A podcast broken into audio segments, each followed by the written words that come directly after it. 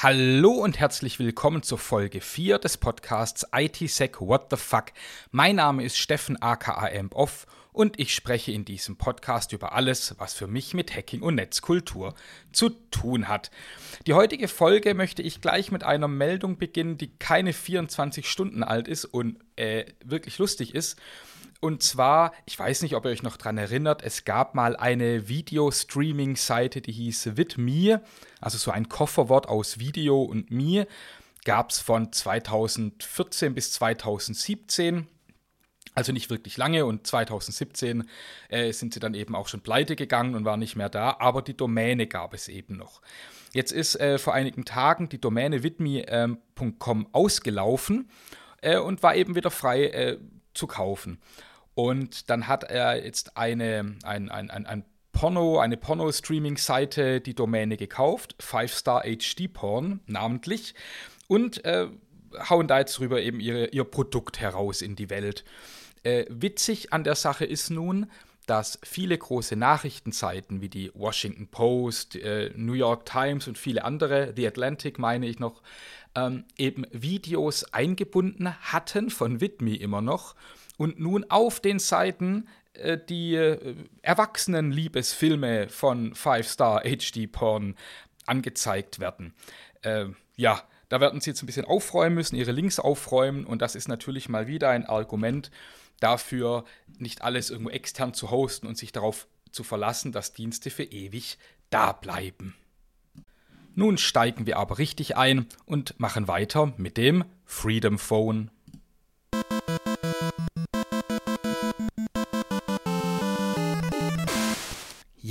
Was ist das Freedom Phone? Ich wurde von einigen Bekannten äh, angesprochen auf dieses äh, neue tolle Telefon, das da beworben wird. Ein Smartphone, das als äh, das Zensur umgehen soll, das die Freiheit im Internet zurückbringen soll, das ein Statement gegen die bösen, bösen Großkonzerne ist, das Freedom Phone. Äh, von Eric Finman äh, beworben und gestartet. Ähm, er ist selbst eine illustre Gestalt. Er war, ist der jüngste Bitcoin-Millionär, den, äh, den es hervorgebracht hat. Er hat so eine gewisse Affinität zu rechten, rechtsextremen Kreisen in den USA, also ist ein Anhänger von Trump und noch weiter rechts muss man einfach sagen, also auch so dieses US-amerikanische, libertäre äh, Milieu, in dem er sich bewegt. Und er hat nun eben das Freedom Phone ausgerufen und sagt, also Leute, kauft das alles. Wir müssen äh, unsere Freiheit zurückholen mit diesem tollen Gerät. Darauf möchte ich nun gar nicht weiter eingehen, auf die politische Ausrichtung, das sei euch selbst überlassen, was ihr davon haltet. Ich möchte über das Gerät sprechen, weil eben auch hier, ganz eben unabhängig von der politischen Färbung, viele doch auch äh, vielleicht auch technisch weniger versierte Menschen aus meinem Umfeld gefragt haben, ist das denn tatsächlich so? Ist das ein schönes Gerät? Wäre das was für mich? Ja, also das Gerät ist ein Umidigi Umidici A9 Pro aus China. Ganz normales Gerät, das man äh, als Massenware kaufen kann, kostet ungefähr 100 Euro. Ist dafür gar nicht so schlecht von den Specs her aber es ist eben ein China-Gerät von der Stange. Darauf läuft Android 10 und die Firma in China, äh, man kann das Ganze dann eben branden lassen, also eigenes Bildchen reinmachen und ein bisschen eigene Texte einbauen, aber am Ende bleibt es eben ein Android 10. Und Eric Finman hat eben genau das gemacht. Er hat sich das branden lassen als Freedom OS.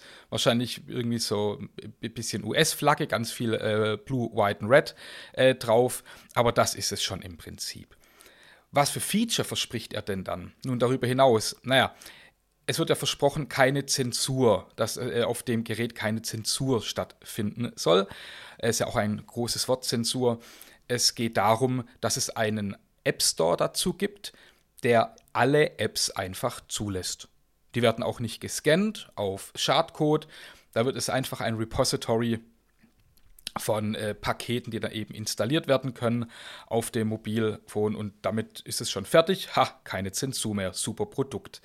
Naja, damit ist ja schon ganz offensichtlich. Ähm, zum einen, ein Eric Finman, äh, ein US-Patriot, kauft in China ein Gerät mit einem äh, Prozessor von MediaTek, was ja auch nicht ganz so prickelnd ist. Ähm, can you feel the irony? Äh, also amerikanisch, äh, kauft ein chinesisches Gerät, ähm, macht irgendwie ein Android 10 drauf, das vielleicht gepflegt wird, vielleicht auch nicht, äh, von einem Chip-Hersteller, der nicht ganz unumstritten ist und erlaubt, Apps zu installieren, die keinerlei Prüfung unterliegen. Hm. Zusammenfassend meine ich, kann man doch recht einfach und schnell sagen, Finger weg von dem Gerät. Da gibt es doch bessere Alternativen.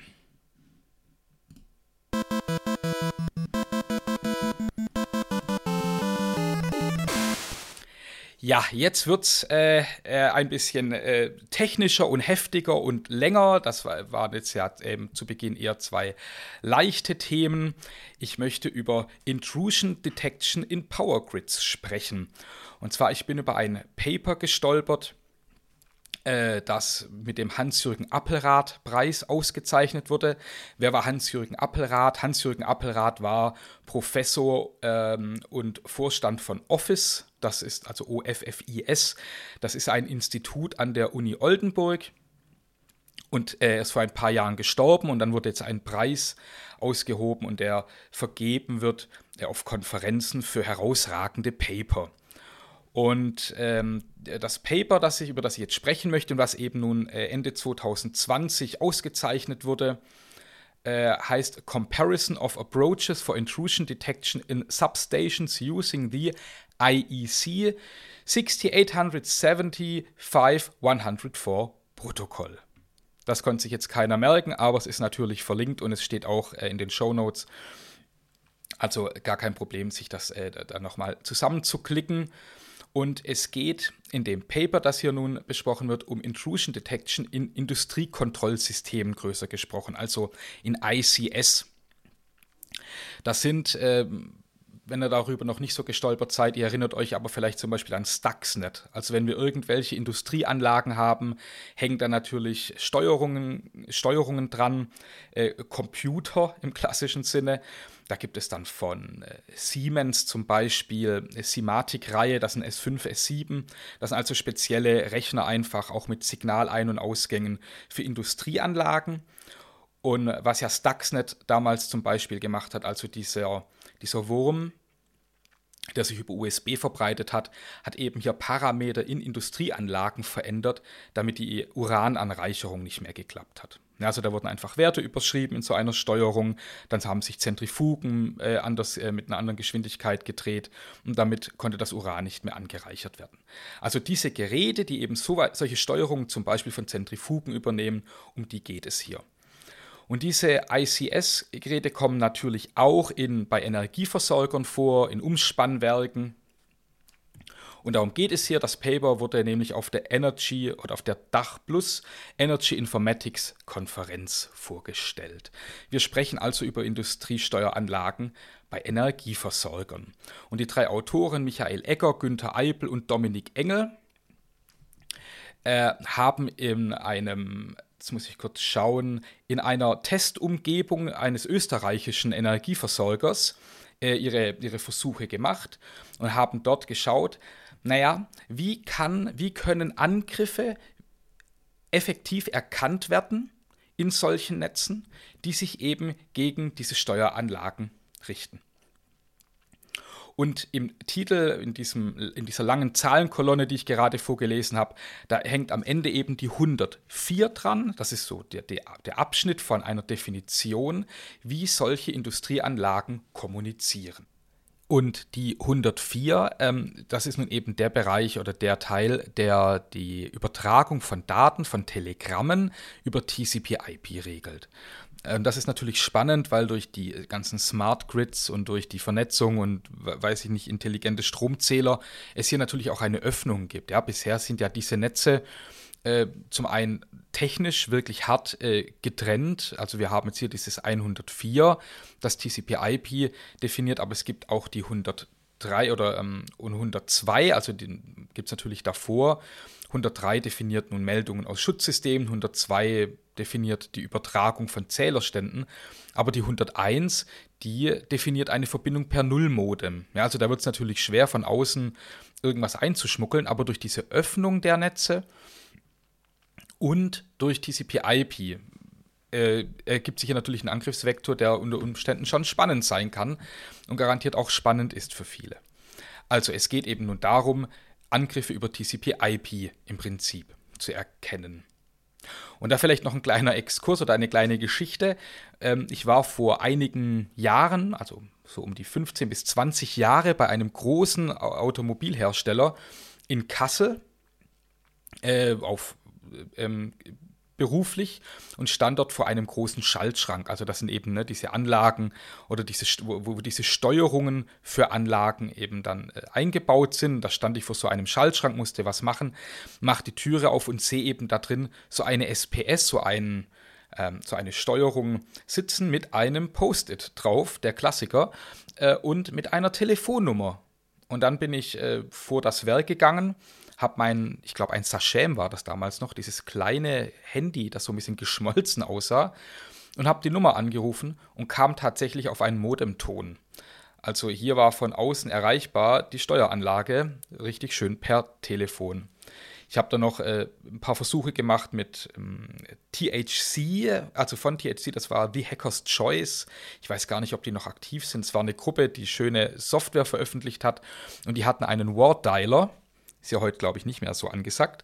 Und äh, habe dann aber hier auch das äh, Ding mal draufgelassen und habe in dem Werk dann einige äh, Zugänge gefunden. Also das Thema mit äh, verwundbaren Steuerungen in Industrieanlagen ist nicht so ganz neu, aber äh, die Art äh, und ich glaube die Verbreitung macht hier natürlich einen, einen wesentlichen Faktor aus. Aber wieder zurück zu dem Paper. Also in solchen Netzen gibt es natürlich schon Intrusion Detection. Ja? Also die Energieversorger äh, überwachen ihre Netze. Äh, und, aber das funktioniert zumeist eben immer noch mit ganz klassisch signaturbasierten Ansätzen. Also das ist ja so Snort zum Beispiel. Also der Traffic wird kontrolliert und auf bekannte Muster, auf bekannte Datenpakete hin untersucht und dann wird eine Alarmierung ausgelöst und vielleicht dann auch eine Prevention, also dass dann solche Verbindungen direkt auch gestoppt werden über Firewall-Regeln. Es gibt auch natürlich Reglementierungen an Paketfiltern, was darf überhaupt in solche Netze, aber grundsätzlich ist eben TCP/IP und dieses 104er Protokoll erstmal zulässig. Und auch hier, auch da ganz allgemein, das betrifft nun nicht hier, sondern auch in, in allen Netzen, da das Problem bei signaturbasierten Ansätzen ist, es werden nur bekannte Angriffe und Vorgänge erkannt. Ja, also gerade Zero Days äh, bleiben natürlich ihrer Definition nach unerkannt und das Ganze hat auch natürlich dann noch Probleme, wenn wir ähm, eine TLS-Verschlüsselung haben. Wenn der Traffic einfach verschlüsselt ist, dann habe ich nicht mehr eine große Chance, da reinzuschauen, außer ich natürlich, ich terminiere, ich, ich äh, TLS, ich breche das auf, schaue rein und verschlüssel dann wieder. Aber das ist auch nicht immer möglich oder gewollt. Also, darum haben eben nun die drei Forscher einen anderen Ansatz äh, untersucht, und zwar das Ganze mit Machine Learning-Verfahren zu machen, um eben Anomalien im Traffic aufzudecken. Sie haben nun in der Testumgebung von, jetzt habe ich den Namen hier, auch von Austrian Power Grid AG, äh, haben sie im Kontext eines Umspannwerks und der, dessen Steuerungsterminals äh, Daten erzeugt. Sie haben also Angriffe gefahren, die mitgeschnitten und dann geschaut, welche Parameter sie aus diesen Paketen extrahieren können, haben dann eine Feature-Matrix erstellt, darauf komme ich dann gleich noch, äh, und dann eben darauf dann verschiedene Verfahren äh, trainiert. Wie sahen aber erstmal die Angriffe aus? Das fand ich auch super spannend. Ähm, also ich hatte mich jetzt selber noch nicht so wirklich damit beschäftigt und deswegen fand ich es ganz gut, wie, wie sind denn solche Systeme angreifbar? Und es war interessant, eigentlich, es hat mich nicht, es hat mich überrascht, wobei es eigentlich klar ist, muss ich sagen. Ähm, sie verwenden nämlich die klassischen Tools, die man immer verwenden kann. Ich meine, wir gehen über TCP/IP und sie haben also eine Serviceerkennung durchgeführt mit Nmap, ganz klassisches Scanning. Sie haben Denial-of-Service-Angriffe gefahren mit Harping oder Harping 3, also mit dem man ja sehr schön zum Beispiel Synflotting äh, machen kann ähm, mit, mit, mit einem Einzeiler. Sie haben dann Vulnerability-Scans mit Nessus gegen die Web-Oberflächen der Remote-Terminals gestartet. Also fand ich auch spannend, dass das überhaupt dann webbasiert ist. Und als viertes haben sie noch ähm, Protocol Vulnerability Scanner verwendet, also so ähm, Protokollfasser. Und da haben sie das von Aegis Studio verwendet. Also einfach wild ähm, im Protokoll äh, rumgefasst. Und das haben sie so äh, alles gefahren, diese vier Angriffe, haben mit Wireshark äh, den, den Traffic mitgeschnitten, äh, haben da sich eine Datensammlung angelegt von, ich, ist nicht so wirklich viel, so 50.000 bis 60.000 Pakete, haben sich nun die Eigenschaften von äh, erlaubten, korrekten Traffic angeschaut und eben diesen, diese Angriffspakete und haben nun aus diesen Paketen diese Feature extrahiert, die eben auch unter Umständen bei TLS funktionieren. Ja, also ähm, Länge, Abstände, Source und Destination. Ich meine, das alles sehe ich natürlich äh, auch, ähm, wenn die Payload verschlüsselt ist. Und da haben sie dann eben so eindimensionale Feature-Matrizen äh, erstellt. Also jetzt nicht irgendwie was Hochkomplexes, sondern wirklich einfach 5, 6, 7 Eigenschaften genommen und haben darauf dann ähm, ihre, ihre Machine Learning-Verfahren trainiert. Und auch da haben sie die klassischen Ansätze gewählt. Also es gab hier äh, Bäume, einfach Binärbäume. Dann gibt es Support Vector Machines. Sie haben ähm, mit KNN gearbeitet, also K-Nearest Neighbor äh, gearbeitet, was ja zum Beispiel, das ist mein Lieblingsalgorithmus, der ist nämlich schnell und häufig effektiv, Klammer zu. Ähm, und darauf haben sie nun eben trainiert. Sie haben das Ganze dann auch supervised gemacht, semi-supervised und äh, not supervised, ja, also komplett äh, selbstständig trainierende Verfahren gewählt. Und die Ergebnisse waren dann doch ganz spannend. Also zunächst mal ähm, die äh, supervised Verfahren hatten tatsächlich zero false positives. Also sie haben keine regulären Pakete erkannt, als Angriffspaket und die Erkennungsrate von Angriffen war überraschend hoch. Also die war bei 9, über 99,9 Prozent auf jeden Fall. War also wirklich schön. Semi-supervised, äh, erwartungsgemäß dann etwas schlechter und ähm, nicht überwachte Verfahren ähm, waren nicht praktikabel, schreiben sie. Also auch da sah es erstmal gut aus, aber da gibt es dann doch zu viele, auch vor allem False Positives. Also, also dass valide Pakete einfach äh, äh, als Angriff erkannt wurden. Sie haben auch diese, was ich auch noch ganz gut fand, sie hatten äh, die Matrizen oder diese, diese Regeln, die sie dann ja eigentlich auch gebildet hatten oder hier gelernt hatten, auch an Snort verfüttert. Und Snort hatte natürlich dann erwartungsgemäß super Werte, ja, also da gab es dann gar keine ähm, False Positives und auch alle Angriffe wurden erkannt, aber das waren dann natürlich auch keine unbekannten Angriffe mehr. Ja, ähm, also, überraschend und schön ist ja eigentlich von Ihrem Paper, dass Sie sagen, ähm, supervised Verfahren, überwachte Verfahren liefern eigentlich sehr gute Ergebnisse. Sie selber schreiben dann noch bei ihrer Conclusion in dem Paper, dass äh, sie das Ganze als Ansatz mal verstehen, als Aufschlag, dass man hier bitte weiterforschen soll. Denn unter anderem ihre Datenlage war eben nicht so groß, das war also nicht so mächtig. Ähm, sie waren ja auch sehr eingeschränkt, sie haben in einer Testumgebung gearbeitet. Also die Datengrundlage, auf der sie hier ihre Schlüsse ziehen, ist doch eingeschränkt, schreiben sie. Und das muss ich teilen, denn äh, ich war Ende 2019 auf den IT-Tagen in Frankfurt, übrigens eine sehr schöne Konferenz, schnuckelig, aber mit hochkarätigen Vorträgen und ähm, renommierten Anbietern auch, also ganz toll. Ähm, und äh, da habe ich eben einen Vortrag gehört, wo genau das hier auch getestet wurde. Nicht in Industrieanlagen, sondern einfach in allgemein, in, in generischen Netzen, aber auch TCP/IP. Und auch da wurde versucht, das war die Telekom, meine ich damals, die versucht hat, Angriffe mit Machine Learning-Verfahren zu erkennen.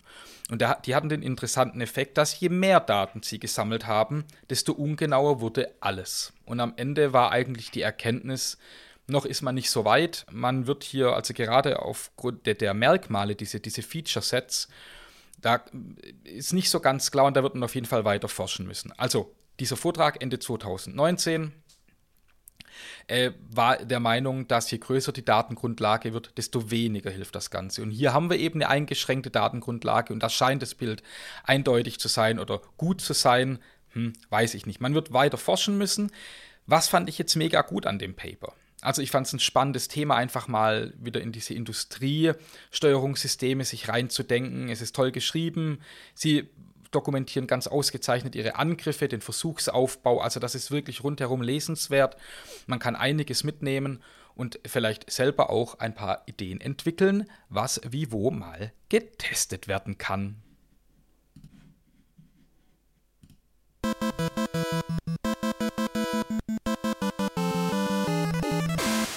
Ja, zum Abschluss könnte ich jetzt noch über Pegasus sprechen, die, die Angriffe auf Journalisten und auf Politiker weltweit. Ich könnte darüber sprechen, dass die Bild-Zeitung einen Hackerangriff erfunden hat vor einigen Wochen und gemeint und sich auf das BSI berufen hat und das BSI das dann gleich dementieren musste und einfach von nichts wusste, was die Bilder schreibt. Aber all das sind eigentlich Dinge, die könnt ihr woanders besser nachlesen und vor allem sind das Themen, die uns doch immer begleiten. Es wird immer wieder Malware geben, es wird Firmen geben, es wird Produkte geben und Dienstleister, die alles und jeden angreifen. Das ist leider Teil des Games, aber man muss sich dann eben auch dagegen wehren und wir müssen uns anschauen, was passiert dort und dann effektive Gegenmaßnahmen entwickeln. Ich glaube, zu lamentieren und Verbote zu fordern, das mag wichtig sein für die juristische Aufarbeitung später, aber passieren wird es einfach ständig. Das wird leider nicht ausreichen, meiner Meinung nach. Und mit diesen Worten mache ich es mir äh, nun leicht zum Ende hin. Äh, und es gibt eine, ein Novum, aber vielleicht bleibt es auch eine einmalige Angelegenheit. Ich schließe heute mit einem Song, den ich nicht selber singe, keine Sorge. Aber es ist der Ransomware-Song oder Just Blame Math von Forrest Brazil. Der ist mir irgendwann auch über die Füße gefallen und ich finde ihn super gut. Äh, und mit diesem Lied wünsche ich euch was. Bleibt mir wohlgesonnen und bis bald. Okay, this is the ransomware song.